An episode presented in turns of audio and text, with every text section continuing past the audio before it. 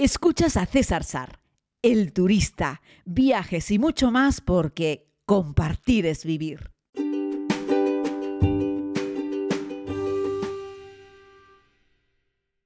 Muy buenos días a todos y a todas, bienvenidos a este tiempo de podcast. Es un verdadero placer para mí poder compartir de nuevo con ustedes este ratito.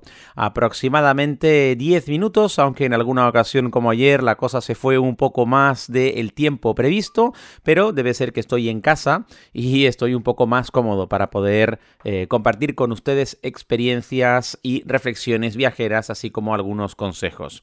Eh, me lancé justo a hacer este podcast diario sabiendo que comenzaba este gran tour. Gran tour me refiero siete países en tres meses, que se dice poco, en distintos lugares, diferentes continentes, tanto en Europa como en África, como en Asia, como en América. Así es que bueno, estoy muy contento de estar metido en, esta, en esta vorágine de viajes que me llevan a poder entrar en contacto con gentes en diferentes rincones, diferentes culturas. Es algo que me encanta y me apasiona y es lo más parecido a estar filmando una nueva temporada de la serie. Que por cierto, me preguntáis muchas veces cuándo voy a filmar la siguiente temporada. Los que me seguís desde hace más tiempo, Sabéis que el turista es parte de un proyecto personal de dar una vuelta al mundo cada cinco años, contando el inicio con la finalización del anterior. Es decir, cuando finaliza una vuelta al mundo, termino, espero, cinco años antes de comenzar con la siguiente. Pero hoy estoy aquí para hablarles de otra cosa. Hoy estoy aquí para hablarles un poco de los viajeros. Saben que yo le he puesto a la serie de televisión de viajes el nombre de El Turista. Es un homenaje a todas las personas que somos turistas y me incluyo. Alguien podría decir, César, un viajero experimentado como tú, que ha dado dos vueltas al mundo. Yo podría tirarme el rollo y decir que soy un súper viajero. Yo soy un turista. Exactamente igual de turista que las personas que solamente pueden viajar una vez al año o dos veces al año.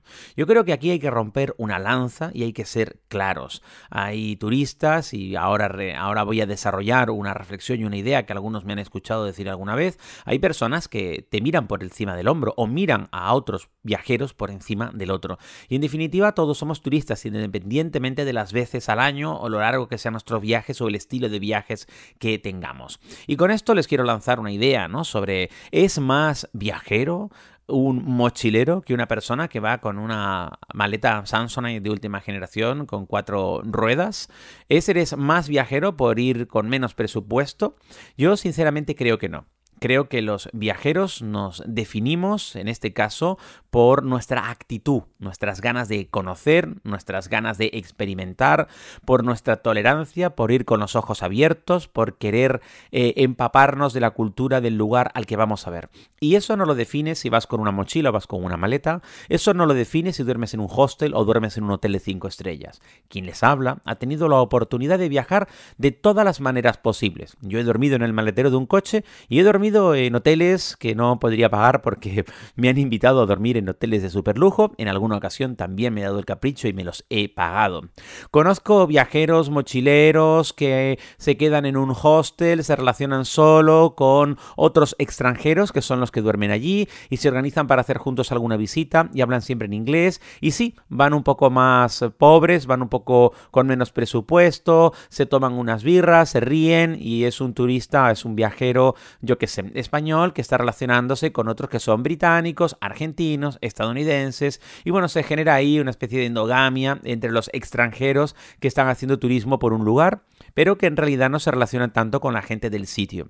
Muchas veces estos en los aeropuertos y en distintos lugares miran por encima del hombro a lo mejor a otro viajero, a otro turista con un mayor presupuesto que se queda en un hotel de lujo, pero que no necesariamente vive aislado en ese hotel de lujo. Tú puedes estar en un hotel de lujo y salir a la calle, relacionarte con la gente, interesarte por su gastronomía, hablar con ellos, aprender unas cuantas palabras, permanecer siempre muy atento. Lo único es que cuando termina tu jornada, cuando termina tu exploración, regresas a un lugar más confortable, limpio, con, en fin, con todas las eh, necesidades cubiertas que te da pues un alojamiento en muy buen estado. Ojo, no digo que los mochileros no lo hagan y que la gente de lujo sí. Lo que estoy poniéndote es el caso de esa mirada de superioridad que muchas veces algunos viajeros low cost le lanzan a otros viajeros que lo hacen de una forma más cómoda. Por supuesto que conozco un montón de gente que va de low cost, que no tiene mucho dinero, pero que lo que quiere es viajar y yo le animo a la gente a que viaje. Más allá de cuál sea su presupuesto, tomas una mochila, te quedas en un hostel, habitación compartida, baño compartido, porque al final lo importante es que estés en el sitio, que puedas conocer, que puedas experimentar, que puedas disfrutar. Pero a lo que voy es que ni el presupuesto, ni tus pintas, ni quién seas define el tipo de viajero y también el tipo de turista que eres cuando viajas a un lugar del mundo. Así es que yo lo que pido es respeto entre viajeros y respeto entre turistas. Tampoco aquel que se queda con una mochila en un hostel es un perro flauta. Tampoco hay que mirarlos por encima del hombro, aquellas personas que sí se quedan en lugares pues más confortables o que tienen la fortuna de poder pagarse un sitio más cómodo para dormir, un mejor vehículo para moverse o que tienen más presupuesto para poder acceder a restaurantes con una comida, pues en fin, pues más cara, porque a lo mejor tiene una mejor materia prima. Lo que digo es que tenemos que respetarnos, los viajeros, los turistas, entre nosotros, que el dinero que tengamos, la mochila que llevemos y las pintas con las que nos eh, vistamos no definen en absoluto el tipo de viajero que eres. Así es que aquí me tienen, a una persona que viaja mucho por el mundo, rompiendo una lanza en favor de, en este caso, la diversidad y el respeto, porque de verdad que durante tanto tiempo he visto como unos viajeros menosprecian a otros viajeros solamente por el presupuesto que tienen cuando viaja, que me parece que no es justo. De ahí que esté hoy manifestando algo así, porque lo suelo escuchar sobre todo en, fin, en algunos viajes internacionales, cuando ves a algún turista. También he visto alguno, algún típico turista un poco desaliñado que se disfraza para viajar a países en vías de desarrollo, que lleva una mochila y que de repente está durmiendo también en un hotel de lujo, ¿no? Y es como que desentona un poco.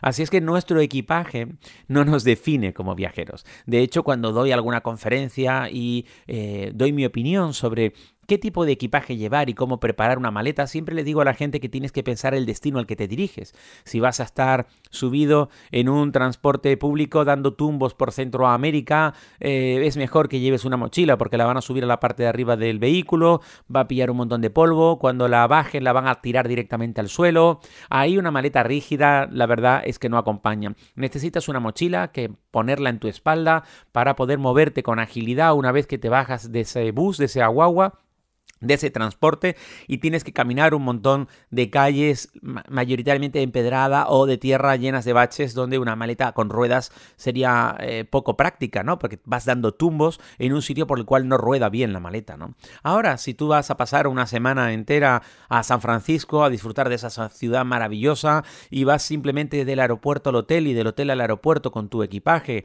porque eh, se va a quedar allí durante una semana mientras tú haces eh, un maravilloso viaje y turismo por esta costa oeste de Estados Unidos, pues ahí puedes llevar una maleta grande, tipo baúl, muy confortable, con cuatro ruedas, para que no tengas que estar cargando tu espalda cuando te mueves simplemente por el aeropuerto, porque luego va a ir en una van o en un taxi en el maletero y de ahí va a tu hotel. Así es que bueno, para ir a cualquier sitio en el que te vayas a quedar una semana o porque te vas unas vacaciones, yo que sé, al Caribe y no vas a, a moverte más que a un solo alojamiento, te puedes llevar la confortable maleta con ruedas que están muy bien, son muy prácticas, son muy resistentes, cabe un montón de cosas, lo tienes todo muy ordenado, no tienes que estar apilando la ropa y eso no te quita mérito, eso no te define como viajero, ni a uno ni a otro.